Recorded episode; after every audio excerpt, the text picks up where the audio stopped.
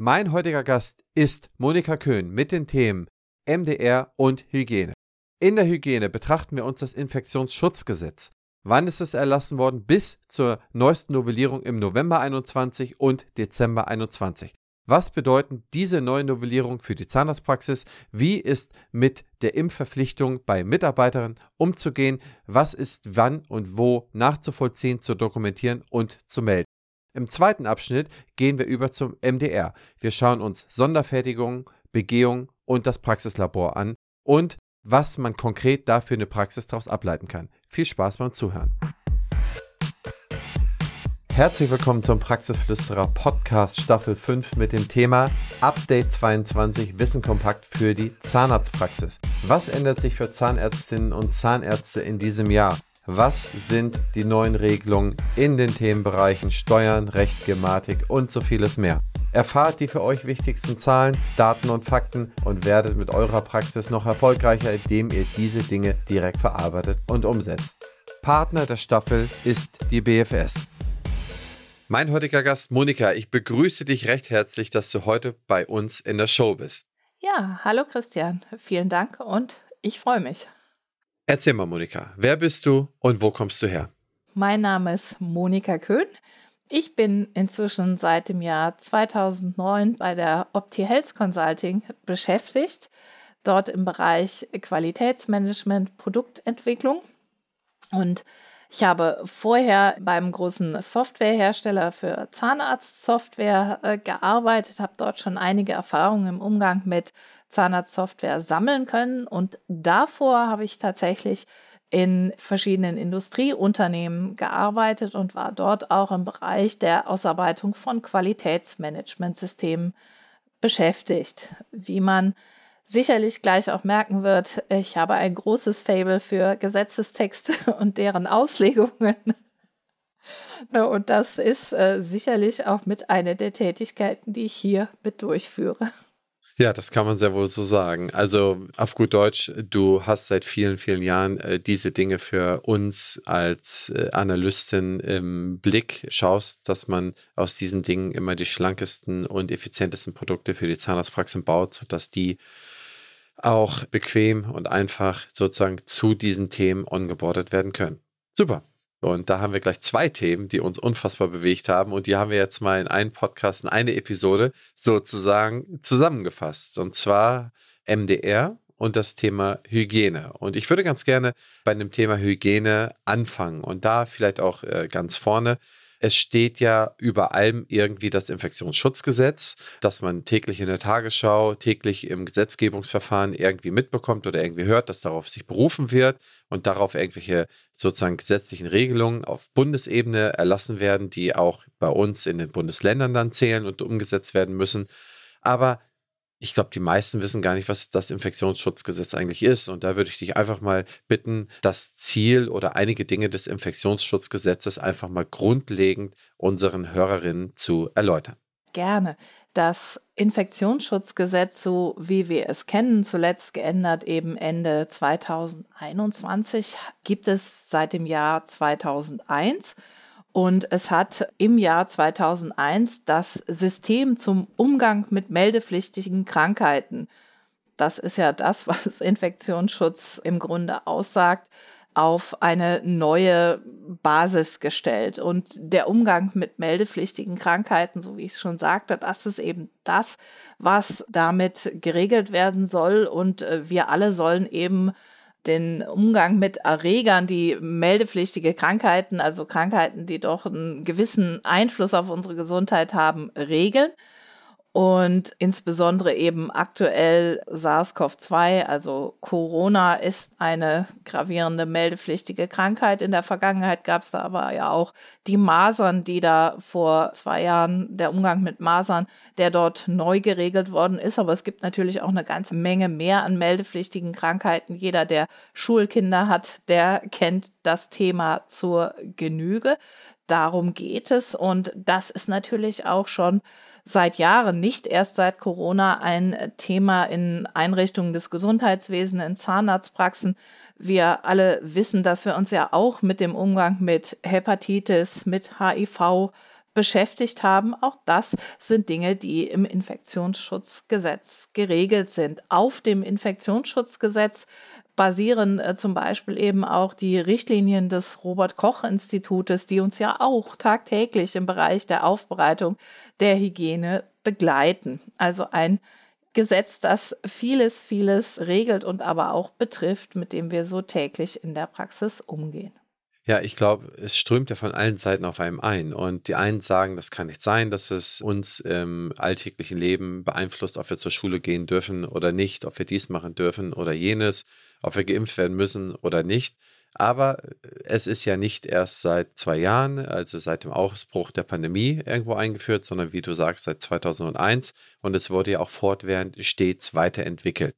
Sprich, es wurden neue Regelungen hinzugenommen, andere wurden umformuliert oder abformuliert. Und was man in den letzten Jahren gesehen habe, ist, dass die Frequenz der Änderungen natürlich deutlich zugenommen hat. Und wenn wir uns das jetzt mal so anschauen, da gab es ja zum Beispiel die letzte umfangreiche Änderung war im Dezember 21 und die vorletzte umfangreiche Änderung war im November 21, um da jetzt nur mal zwei Sachen zu nennen. Das heißt, es kommt in ganz kurzen Frequenzen. Und das Grundlegende an dem Gesetz ist klar, der Bund hat einen Durchgriff bis zum einzelnen Bürger und kann, wenn man so will, das Land umgehen. Das heißt, diese gesetzdurchgreifende Pflicht beim Infektionsgeschehen ist irgendwo vorhanden, also kann irgendwo exekutiert werden. Und wie gesagt, dadurch, dass sich jeder daran halten muss, werfen wir doch mal einen genaueren Blick auf die Änderungen dann zuletzt irgendwo ergeben haben. Und ich würde dich einfach mal bitten, die vorletzte Änderung, da fangen wir an und gehen dann zur letzten Änderung, die vorletzte Änderung, also die November 21 Änderung, uns mal kurz zu erläutern und zu erklären, was damit erreicht werden sollte. Wie du schon sagtest, wir kennen es bereits aus den vergangenen zwei Jahren. Die Schlagzahl hat sich erhöht. Die Corona-Pandemie hat uns allen einiges abverlangt und hat uns eben ständige Änderungen unter anderem eben des Infektionsschutzgesetzes beschert. Und da ist zunächst eben im, die Änderung aus November 2021 zu nennen, die eben durch das Gesetz zur Änderung des Infektionsschutzgesetzes dort geschaffen worden ist. Und da stellt sich nun die Frage, was bedeutet das denn nun im Einzelnen für eine Zahnarztpraxis? Und seit Ende November 2021 haben Zahnarztpraxen nun zusätzlich zu den bereits geltenden Vorgaben unter anderem aus der Corona-Arbeitsschutzverordnung die Praxisleitungen verpflichtet, für ihre Praxen ein betriebliches Hygienekonzept zu erstellen und umzusetzen, jetzt auch die neu geschaffenen Schutzmaßnahmen gemäß des Paragraphen 28 des Infektionsschutzgesetzes zu planen und durchzuführen. Damit ist ganz konkret zum einen der Statusnachweis für alle Beschäftigten gemeint, also festzustellen, ob die Beschäftigten geimpft, genesen oder ungeimpft sind und die darauf basierende Testpflicht vor dem Betreten der Einrichtung, also der Praxis, gemeint. Hier gilt es eben weiterhin auch basierend auf dem Statusnachweis und der Testpflicht eben die Regelungen zur Erfüllung der Meldepflicht an die zuständigen Gesundheitsämter hm, zu planen und umzusetzen, aber auch den Umgang mit Besuchern in der Praxis, ja dort eine Regelung zu finden und diese durchzuführen. Also eine ganze Menge nicht nur an Kontrolle, Testung, sondern eben auch an Dokumentation hier umzusetzen. Gibt es da irgendwie so eine Checkliste, was eine Zahnarztpraxis, um die wir uns ja hier konkret kümmern, umsetzen muss oder umsetzen kann? Das heißt, haben die irgendwie so eine Liste bekommen, okay, das und das muss ich stets jetzt mit dieser vorletzten Novellierung beachten und muss sich ändern. Ich muss an wen äh, die und die Sachen melden, in welcher Frequenz.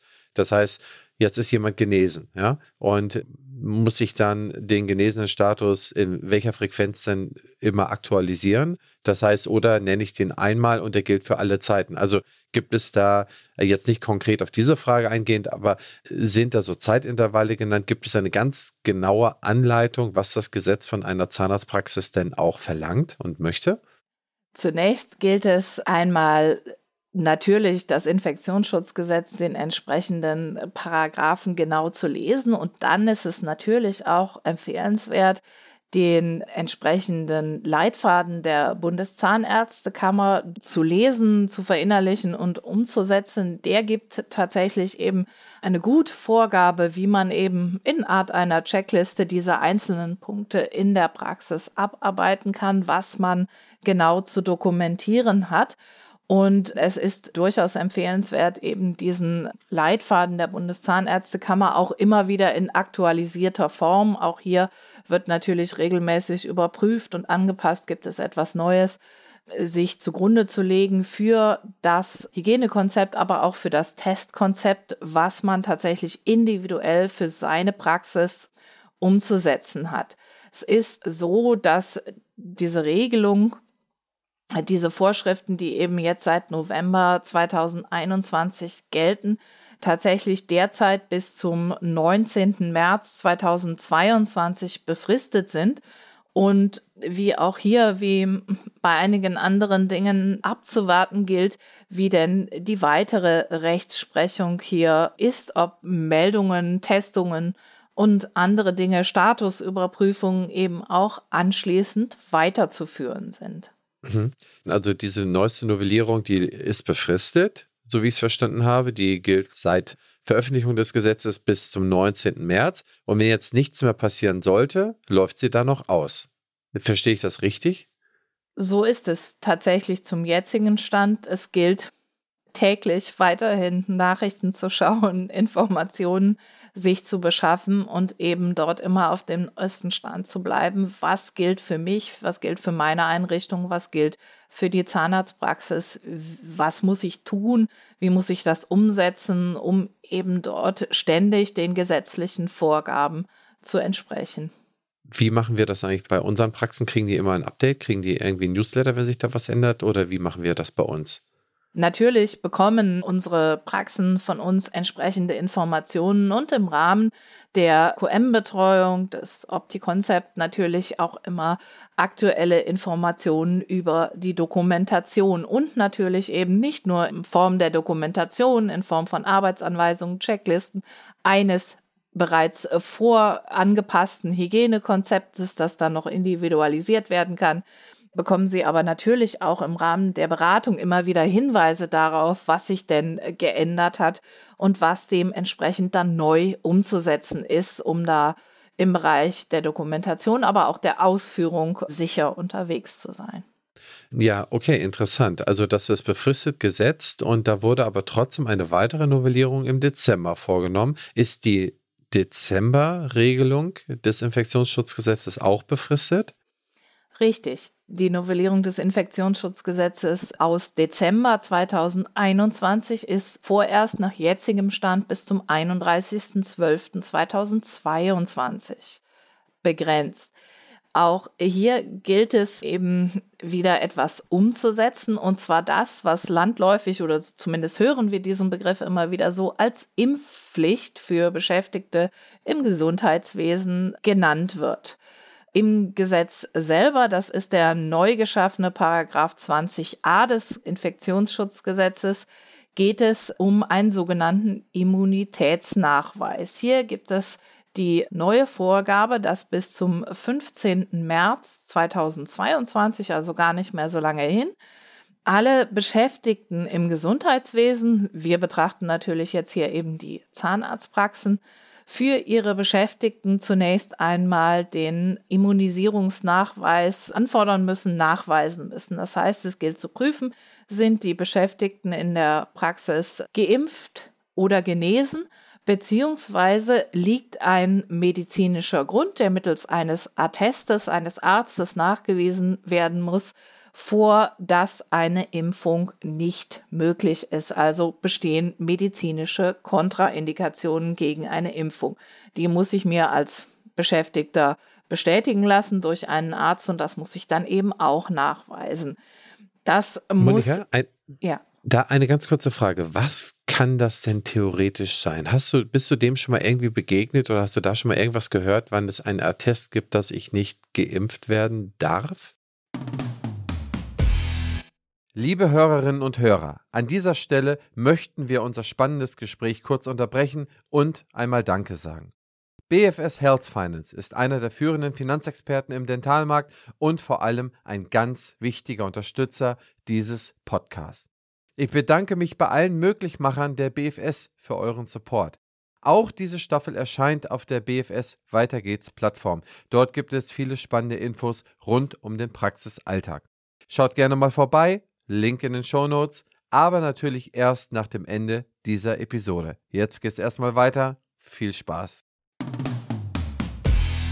Also das ist ein sehr kontrovers diskutiertes Thema. Das gibt sehr, sehr wenig Kontraindikationen. Mir sind auch tatsächlich nur Dinge bekannt, wo Inhaltsstoffe wirklich dazu führen, dass meine Gesundheit so dermaßen geschädigt wird. Also der Nutzen der Impfung so gering ist gegenüber den Nebenwirkungen, die auftreten können. Und damit sind nicht die regulären Nebenwirkungen, die immer auftreten können, wie Fieber, wie Kopfschmerzen, wie Impfarme oder was es da sonst gibt, gemeint.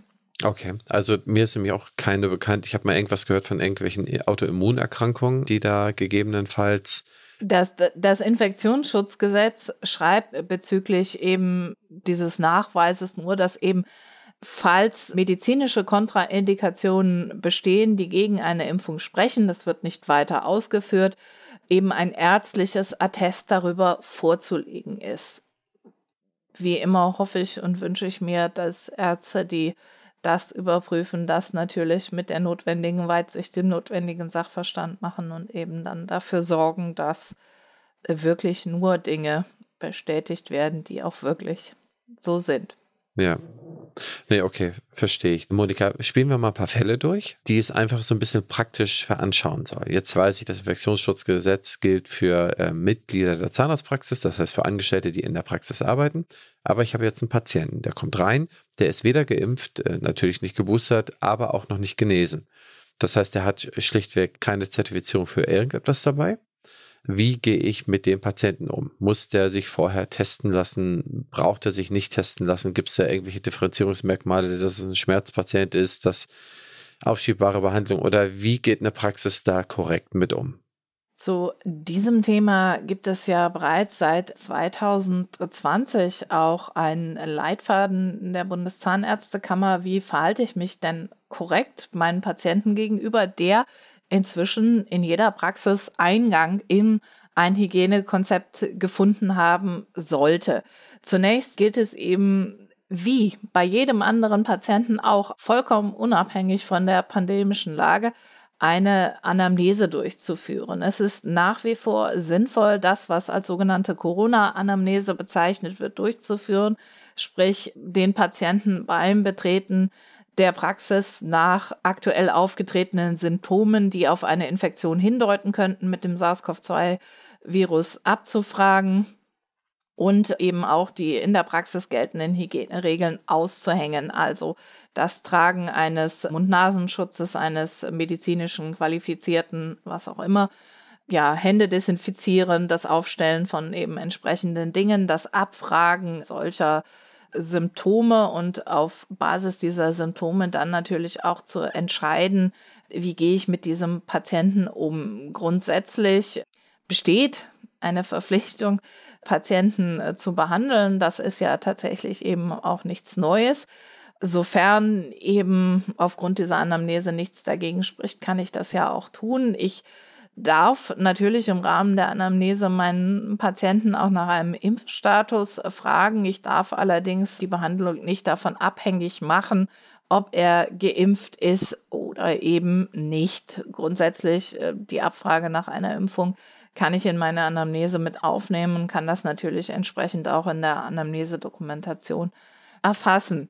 Anschließend nach der Abfrage der Anamnese entscheide ich dann natürlich, wie ich die Behandlung durchführe. Das bedingt natürlich auch, dass ich mir Gedanken darüber gemacht habe, welchen Eigenschutz ich für mich, für meine Beschäftigten eben anwende. Das heißt, trage ich ausschließlich medizinischen Mundschutz, trage ich weiterhin FFP2-Maske, trage ich ein Gesichtsvisier. Das könnte natürlich eben auch weiter oder sollte weiterhin darauf beruhen, was ich denn da eben vorher in der Anamnese festgestellt habe.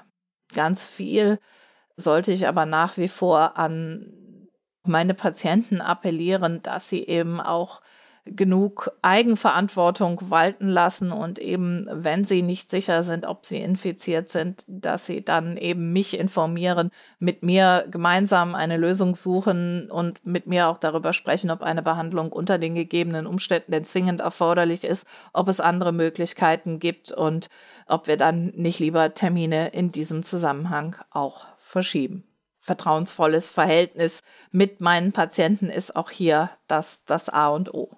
Mhm. Darf eine Zahnarztpraxis von seinen Patienten vor der Behandlung einen negativen Testnachweis fordern? Soweit mir bekannt, nein. Ich darf eine Behandlung nicht davon abhängig machen. Ich darf sicherlich viel fordern, ich darf auch sehr viel zur Verfügung stellen und darum bitten. Aber ich darf nicht sagen, ich behandle nur, wenn hier ein Test vorgelegt wird. Ich darf also tatsächlich diese 3G-Regel nicht für Patienten durchboxen bzw. fordern. Etwas anderes ist es, wenn es um Besucher meiner Praxis geht. Wir haben ja alle schon von den Paketboten gehört, die die Pakete jetzt nur noch durchs Fenster reichen, weil die ja tatsächlich eben als Besucher von Praxen gelten. Hier ist die 3G-Regel anwendbar. Die müssten also jedes Mal, wenn sie meine Praxis betreten, ein Testergebnis, ein negatives Testergebnis vorliegen. Für meine Patienten gilt das nicht.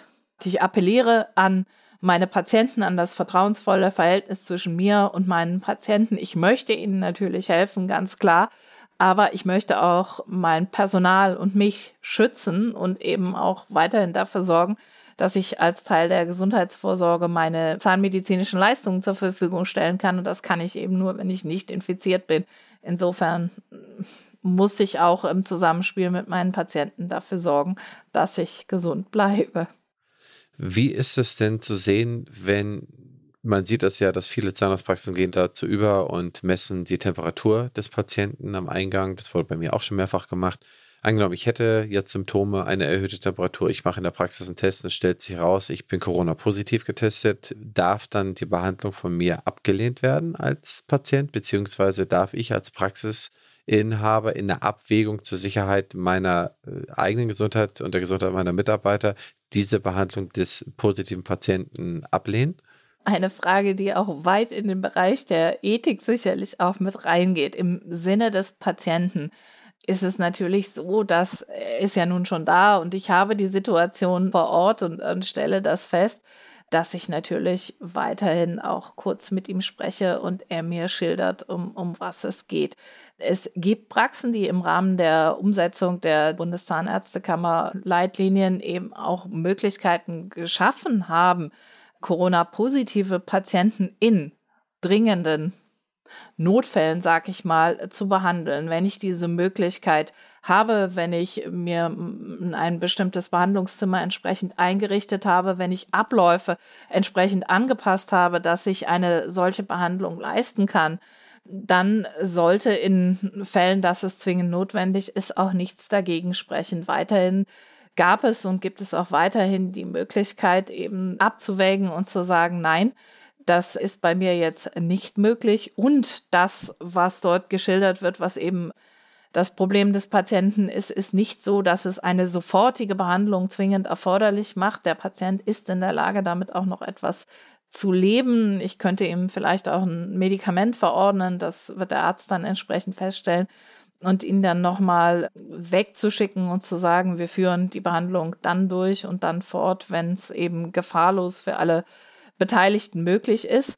Und in äh, ganz dringenden Fällen gibt es sicherlich auch noch die Möglichkeit an spezielle Corona-Ambulanzen, die dann entsprechend an den äh, Kliniken, Universitätskliniken eingerichtet waren, zu verweisen, weil man selber eben nicht die Möglichkeit hat, hier gefahrlos zu behandeln. Ja, super spannendes Thema, liebe Monika. Das ganze Infektionsschutzgesetz, die Hygiene, auf die einzelnen Hygienemaßnahmen, die eine Praxis zu treffen. Ach, da können wir eigentlich auch nochmal drauf eingehen. Was denkst du, sind die grundlegenden Hygienemaßnahmen, wenn du jetzt eine Praxis einrichten solltest, eine Neugründerpraxis? Was sollte auf jeden Fall in Bezug auf die Hygiene in der Praxis eingehalten werden? Wenn man das jetzt einfach mal so stichpunktartig mal runternennt. Auf was würde man nicht verzichten?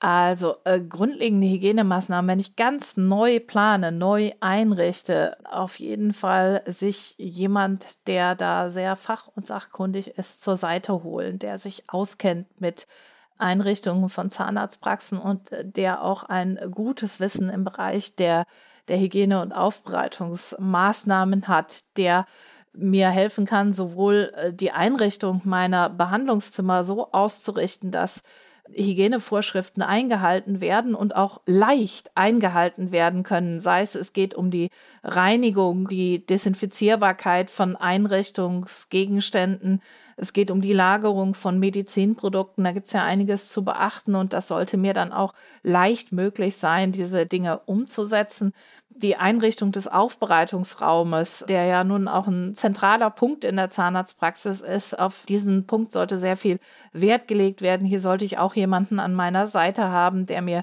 helfen kann, einen solchen Aufbereitungsraum gesetzeskonform, aber auch zweckmäßig einzurichten. Der sollte sich auskennen damit. Die berühmten Fragen, darf ich lagern, darf ich nicht lagern im Aufbereitungsraum? Wie ist der Durchlauf? Wie mache ich das am sinnvollsten? Wie beschildere ich den? Wie ordne ich meine Geräte an? Was brauche ich überhaupt an Geräten? Also der sich mit all diesen Dingen auskennt, um hier von vornherein die Einrichtung vernünftig, aber auch so ja, kostengünstig wie möglich eben zu schaffen. Denn die Einrichtung eines Aufbereitungsraumes ist sicherlich ein ganz großer Posten, der aber natürlich eben ein gewisses Maß nicht überschreiten sollte. Also ich hole mir jemanden, der das kann und natürlich eben auch, es geht nicht nur um die Einrichtung meiner Behandlungszimmer und meines Aufbereitungsraums, ich muss natürlich auch einen großen Fokus auf die Organisation legen. Das heißt, auch hier hole ich mir am besten jemanden, an meine Seite, der die Abläufe, die jetzt rund um Behandlung und Aufbereitung eben auch noch zu regeln sind. Wer läuft von wo nach wo, mit welchen Einrichtungsgegenständen, mit welchen Medizinprodukten, die aufbereitet werden müssen. Wie ist das zu regeln? Was habe ich da an, an Schutzmaßnahmen zu beachten? Und, und, und. Da gibt es sehr, sehr viele Punkte, die zu berücksichtigen sind. Ein fachkundiger Partner an meiner Seite, der mir hier helfen kann und der mir auch ganz individuell auf meine Praxis, meine Abläufe zugeschnitten hier helfen kann, diese Dinge zu dokumentieren, schriftlich niederzulegen und dann meinem gesamten Praxisteam näher zu bringen, der ist sicherlich auch sehr viel wert. Und das ist etwas, wo wir, glaube ich, immer sagen, hier sollte nicht am falschen Ende gespart werden. Okay, Monika, abschließend zum Thema Infektionsschutzgesetz und wir haben jetzt darüber gesprochen, was ist das, was hat sich geändert November 21, was hat sich geändert in Dezember 21 und was grundlegende Praxis eigentlich machen sollte.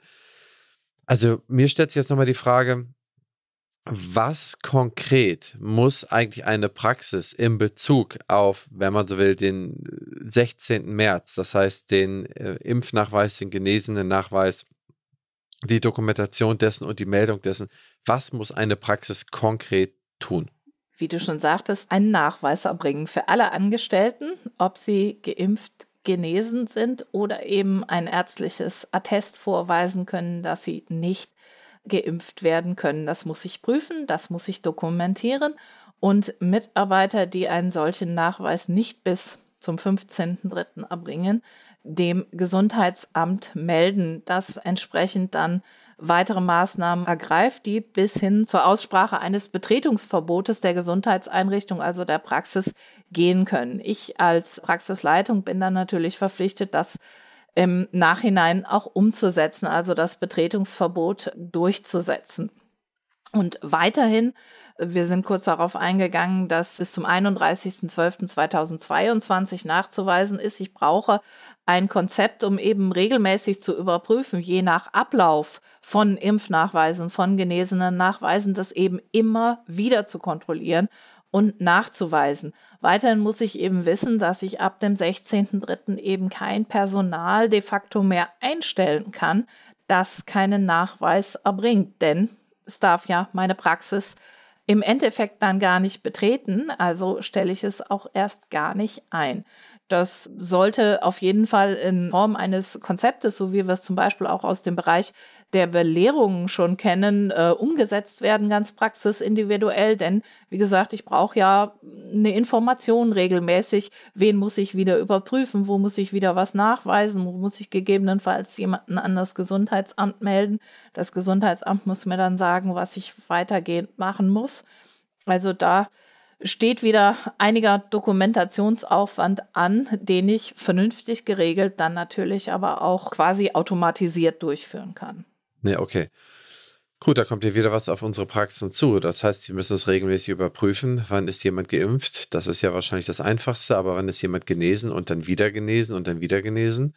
Das muss ja auch irgendwie lückenlos irgendwo sein. Also, das muss ja irgendwie gewährleistet sein.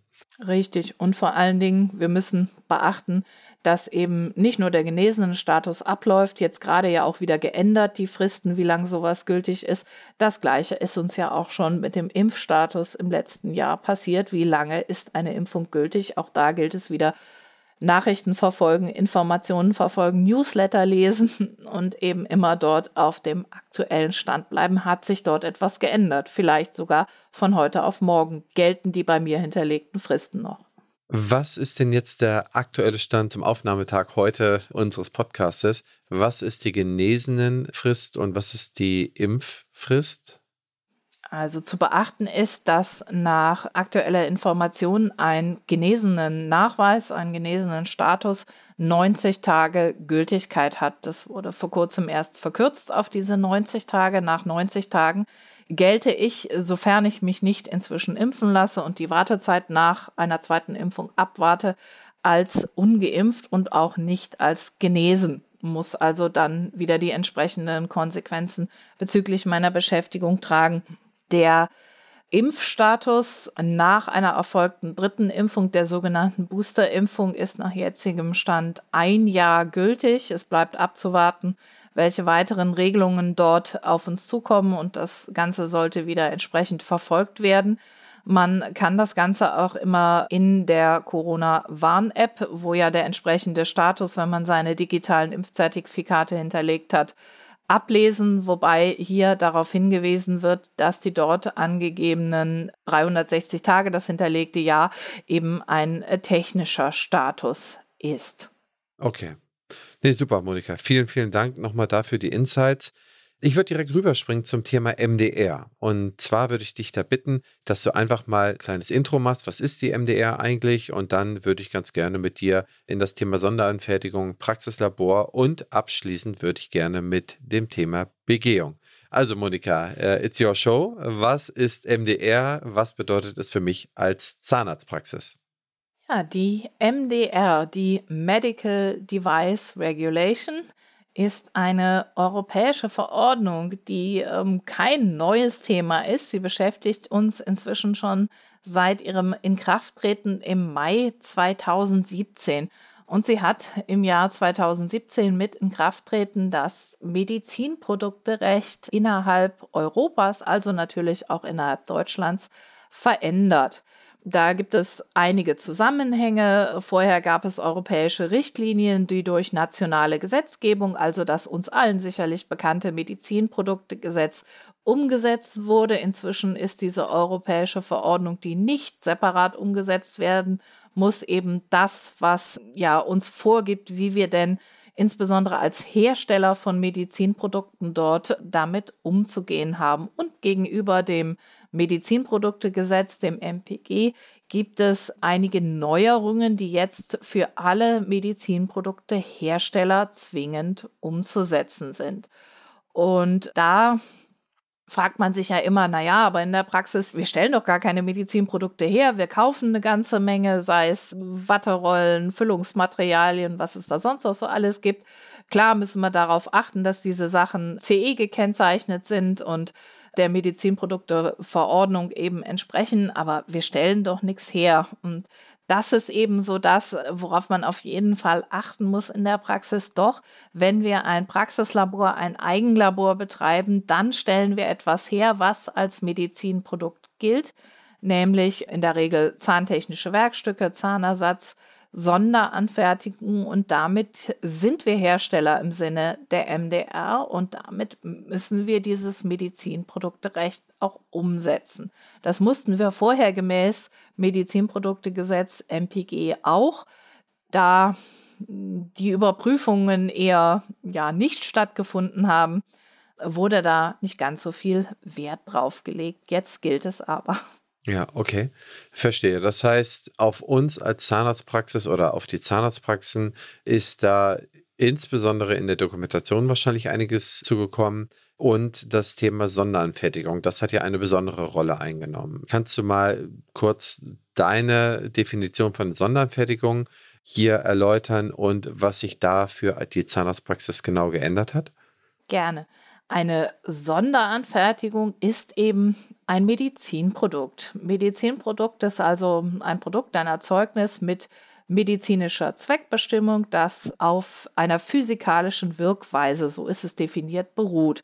Das gilt natürlich auch für eine Sonderanfertigung, wie der Name schon sagt. Sonderanfertigung nimmt ebenso die Serienfertigung raus. Es ist speziell für einen einzelnen Patienten bestimmt und so wie es gestaltet werden soll, das hat jemand festgelegt, der dazu befähigt ist. Ich fasse das jetzt, das, äh, was in der MDR steht, ein bisschen kürzer zusammen. Das hat jemand festgelegt, ein Arzt, ein Zahnarzt, der dazu befähigt ist, das festzulegen also entsprechende Approbation hat.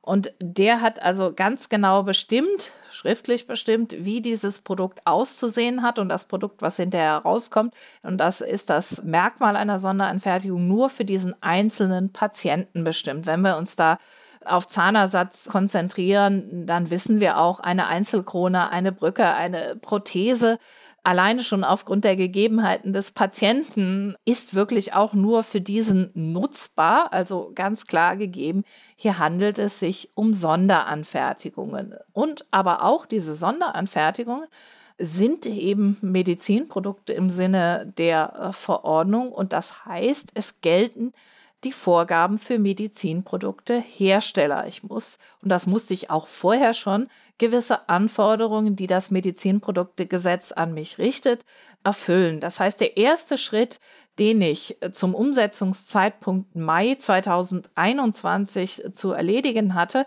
war zu überprüfen, erfülle ich denn überhaupt mit meinem Praxislabor, meinem Eigenlabor die Anforderungen des bisherigen Medizinprodukterechtes, also des MPGs. Das ist ganz wichtig. Habe ich zu diesem Zeitpunkt festgestellt, nein, da gibt es noch Luft nach oben, da fehlt mir noch so Herstellungsdokumentation, wie stelle ich her, wie mache ich das, was nutze ich für Produkte, für Maschinen und solche Dinge. Dann, äh, welche Produkte stelle ich überhaupt her? dann war es an mir zunächst einmal genau diese Grundlagendokumentation, die auch in der Vergangenheit schon gefordert war, zu erstellen. Ganz wichtig. Und der zweite Punkt, den ich danach eben zu gehen hatte, war festzustellen, was ist denn neu durch die MDR an mich, an Anforderungen gestellt worden, die ich jetzt zusätzlich zu dem bisherigen eben zu erfüllen habe. Da gibt es Punkte, die eben zusätzlich noch dazugekommen sind. Das wäre zum Beispiel eben die Überwachung nach dem Inverkehr bringen, die klinische Prüfung, die Neuausrichtung der Konformitätserklärung, die ich eben hier ja zu leisten habe. Also einiges, was auf mich im Praxislabor zukam und jetzt Anfang 2022 gilt es eben noch einmal zu überprüfen, habe ich das alles so gemacht, wie es von mir gefordert ist, habe ich nicht nur Dokumentation geschaffen, falls ich sie noch nicht hatte, die meine Herstellung beschreibt, sondern habe ich auch die neuen Anforderungen in Form von Konzepten so umgesetzt, dass ich eben dort sicher unterwegs bin. Monika, ich kann mir beim besten Willen nicht vorstellen, dass sich da jetzt schon alle Praxen, die ein Praxislabor haben oder auch die keins haben, die quasi auch Sonderfertigung machen, dass sie sich schon eingehend mit dem Thema zumindest so beschäftigt haben, dass sie einer Begehung am Ende des Tages standhalten würden. Ich sehe, was ich, wir kriegen sechs bis zehn Leute, also Praxen pro Woche rein, denen wir jetzt sozusagen helfen, das entsprechend umzusetzen in Anbetracht von 52.000 Praxen im Jahr muss ja eigentlich die Handhabe so sein, dass entweder haben sich schon alle irgendwo damit beschäftigt, im letzten und im vorletzten Jahr, also in den beiden Pandemiejahren, oder es haben sich noch sehr viele noch nicht damit beschäftigt. oder sie haben sich das selber alleine hingepuzzelt, so dass es dann irgendwie passt. Von dir jetzt einmal ein Bauchgefühl. Ja?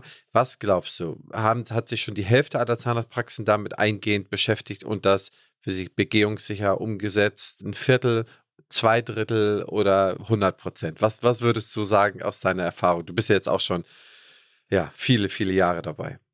Also ich äh, stimme dir zu, 100 Prozent haben wir hier sicherlich noch nicht erreicht. Es gibt meines Wissens zurzeit noch keine belastbaren Zahlen, also die mir genau sagen, wie viel Prozent Zahnarztpraxen haben schon umgesetzt, wie viel nicht. Erfahrungsgemäß sind das aber tatsächlich eher weniger. Unsere Kunden, die bis jetzt mit uns umgesetzt haben und die sich gemeldet haben, die haben tatsächlich die Erfahrung gemacht oder ich habe mit ihnen die Erfahrung gemacht, dass sie es als etwas sehr Sinnvolles empfunden haben und dass es für sie auch sehr interessant war, dort einen Einblick in die Prozesse ihres Labors so genau zu bekommen, die Herstellungsdokumentation zu erstellen. Vielen war aber auch überhaupt nicht bewusst, dass sie vorab eigentlich nach MPG schon hätten dort entsprechende Dokumentation haben müssen. So ist sicherlich der Stand in vielen Praxen und die Bereitschaft, das auch tatsächlich umzusetzen bei allem, was mir das auch bringt als Praxislabor, die ist tatsächlich so meiner Erfahrung nach eher noch gering. Also es ist immer noch sehr viel ja, Aufwand, das auch jemandem näher zu bringen, warum das denn eben im Sinne von Patient, aber auch eigenen Abläufen sinnvoll ist, es umzusetzen. Also 100 Prozent, da ist noch deutlich Luft nach oben, bis wir das geschafft haben. Vor einigen Jahren wurde mal eine Zahl veröffentlicht, dass ungefähr 30 Prozent aller Praxen sich noch gar nicht mit QM beschäftigt haben. Und wenn man das System wie so ein Baustein auf Baustein, wie Lego oder wie irgendwie so ein Ziegel auf Ziegel bei einer Verblendung eines Hauses sieht, dann ist ja irgendwie mal der Basisbaustein das QM, ja. Und dann setzen ja auch die verschiedenen Regelungen, setzen ja immer darauf. Und äh, wenn ich mir das jetzt mal so in einem Zeitraffer, ich meine, wir machen es seit 2006 und alle zwei Jahre kommt eine signifikante, also wesentliche gesetzliche Erweiterung, Änderung oder ein neues Gesetz oder eine Verschärfung eines bestehenden Gesetzes, wie Datenschutz und Co., dann haben wir jetzt über die letzten, was ich zumindest über die ich sprechen kann, die letzten 15, 16 Jahre haben wir dann acht Ziegelsteine übereinander setzen müssen. So, und wenn MDR jetzt der siebte oder der achte ist, dann ist es ja schon schwierig und mindestens für die 30 Prozent, die sich noch gar nicht mit QM beschäftigt haben, äh, die müssen ja erstmal sieben Schichten nachmauern, bevor sie die achte Schicht oben draufsetzen. Das ist jetzt vielleicht ein bisschen zu bildhaft gesprochen, aber ich glaube, wenn man das jetzt mal weiterschreibt, dass dann sozusagen die erste Stufe haben noch 30 Prozent noch gar nicht. Das heißt, 70 Prozent sind in der zweiten Stufe. Nach dem Gesetz der großen Zahl gehen wir auch in der zweiten Stufe davon aus, dass 70 Prozent die erfüllt haben, und gehen dann nochmal eine Stufe weiter. Und dann sind wir ja irgendwann so, dass wir jetzt vielleicht bei, weiß ich, 20 Prozent, 15 Prozent haben es äh, umgesetzt. Ich kenne auch keine Zahlen. Wir haben ja beide auch im Rahmen der Recherche im Vorfeld ein bisschen geschaut. Da gibt es ja noch nichts. Aber als viel höher und das jetzt schon sehr hoch betrachtet, würde ich das persönlich auch nicht sehen. Deswegen also auch von deiner Einschätzung, wie groß ist denn jetzt der Schritt, diese Dinge denn in einer, sagen wir mal, zwei Behandlerpraxis, zehn Mitarbeiter mit Eigenlabor wie viel Aufwand muss eine solche Praxis denn in Kauf nehmen, um das dann irgendwo herzustellen? Nehmen wir mal an, die haben schon QM. Wie viel mehr Aufwand ist das? Sind das zwei Tage, die man sich äh, wirklich durchgehend damit beschäftigt? Ein Tag? Also nur mal Pi mal Daumen. Was würdest du sagen, wenn man es wirklich ernsthaft will? Wie lange bräuchte man, um das auf den aktuellen Stand zu bringen? Ja, also tatsächlich kommt das Ganze eben darauf an, wie du schon sagtest, wie sehr ich mich im Vorfeld schon mit dem Thema QM und dem Aufsetzen meiner Ziegelsteine beschäftigt habe. Weiß ich, wie es geht? Habe ich mir einen kompetenten Partner an die Seite geholt? Habe ich Dokumentation zur Verfügung? Dann kann ich tatsächlich in einer Woche durch sein und das Ganze auf eine solide Basis gesetzt haben. Habe ich das nicht, kann es mir passieren, dass ich sehr viel Zeit aufwende, unter anderem auch deswegen, weil ich vielleicht einfach nicht weiß, in welche Richtung ich gehe, falsche Dinge ausarbeite und mich wochenlang in eine Richtung bewege, in die ich gar nicht gehen möchte. Da ist also eine Schätzung sehr schwierig. Sinnvoll ist es tatsächlich eben, selbst wenn ich noch kein QM habe, mir jemanden da an die Seite zu nehmen und mich geführt durch das Thema MDR-Umsetzung zu bewegen. Genau, das kann ja beispielsweise auch sein, dass ich eine Mitarbeiterin engagiere oder einstelle, die das in anderen Praxen schon mal gemacht hat, die dann sozusagen bei mir dann meinen QM macht. Das muss ja nicht nur immer jemand externes sein. Das heißt, es gibt ja viele Wege nach Rom, aber wichtig ist, dass man vielleicht nicht erstmal selbst lospuzzelt, um da in die falschen Wege zu gehen, denn man verdient sicherlich mehr am Stuhl. Kurzer Punkt. Begehung. Das ist ja so das Thema, wo die meisten Leute uns nachfragen. Was ist eine Begehung? Und die Fragen möchte ich einfach mal weitergeben. Ich habe sie mir mal hier mitgeschrieben. Was ist eine Begehung? Wer begeht? In welchen Abständen wird begangen? Und ja, wie gesagt, fangen wir mal an. Was ist eine Begehung? Es gibt zahlreiche Gesetze, wie wir heute schon gelernt haben, die ich einzuhalten habe. Und irgendwie möchte der Gesetzgeber ja nun auch wissen, halte ich mich daran?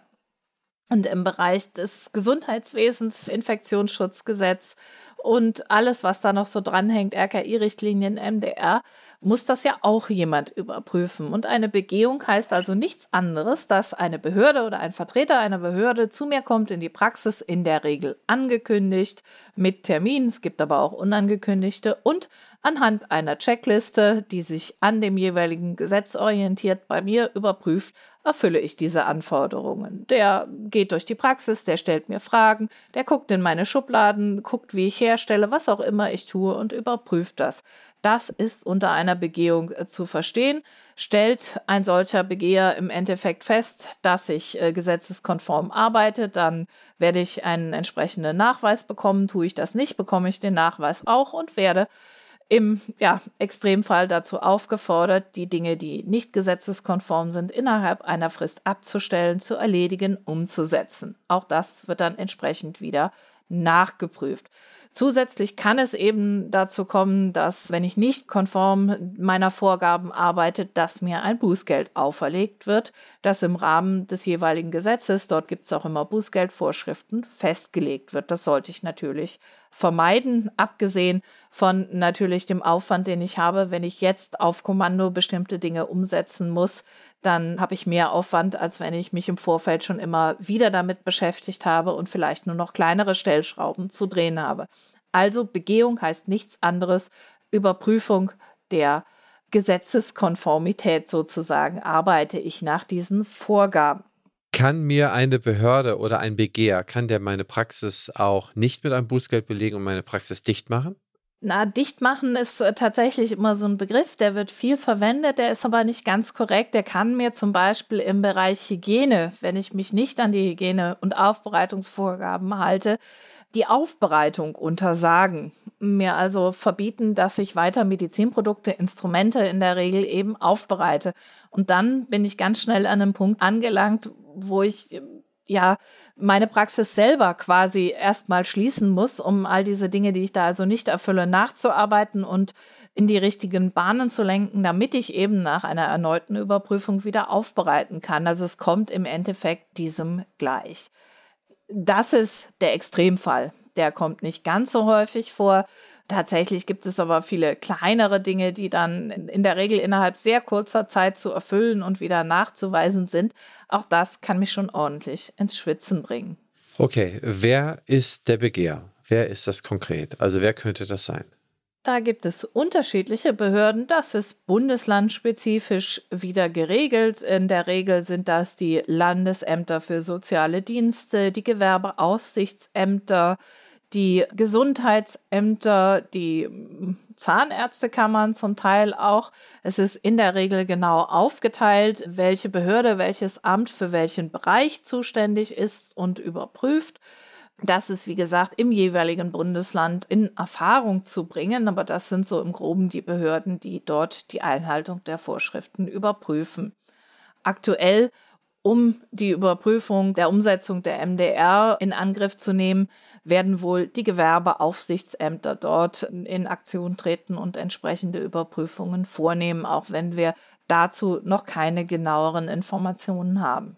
Gibt es da irgendwelche Zeitfristen oder Zeitrahmen, die Überprüfung wiederholt werden muss? Das heißt, wenn ich jetzt einmal begehe, dann erschließt es sich mir zumindest nicht logisch, warum sich nicht alles in zwei Jahren komplett geändert haben sollte. Es gibt A, neue gesetzliche Regelungen und B, gibt es dann auch neues Personal und möglicherweise neue Abläufe, die ich dann aus Sicht des Überprüfers ja wieder überprüfen müsste. Gibt es da zum Beispiel ganz konkret MDR mit der, der Gewerbeaufsichtsamt etwas, was da schon im Gesetz steht oder was da vorgesehen ist? Also es ist vorgesehen, dass die entsprechenden Behörden die Einhaltung der Vorschriften, also in diesem Falle der MDR des Medizinprodukterechts, auch überprüfen, genauso wie auch im Bereich Hygiene, Infektionsschutz. Es gibt keine Vorgaben, dass da also genau steht, die kommen also alle zwei Jahre. Die haben die Aufgabe, das zu überprüfen und die werden das sicherlich auch, was jetzt die MDR angeht, in Zukunft vielleicht auch sogar schon in diesem Jahr angehen und dort entsprechende Fragen stellen, Termine durchführen.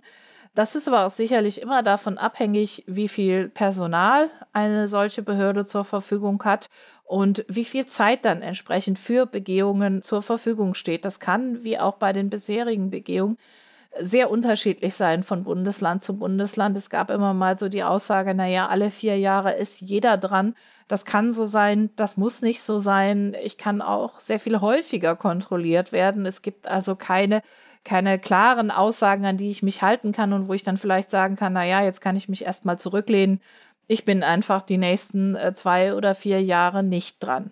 Und abgesehen davon, von diesen regulären Überprüfungen mit Ankündigung, mit Brief, den ich vorher bekomme, gibt es ja auch Überprüfungen, die anlassbezogen durchgeführt werden. Da meldet sich jemand auf den Infektionsschutz bezogen beim Gesundheitsamt und sagt, ah, in der Praxis XY stimmt aber das und das nicht.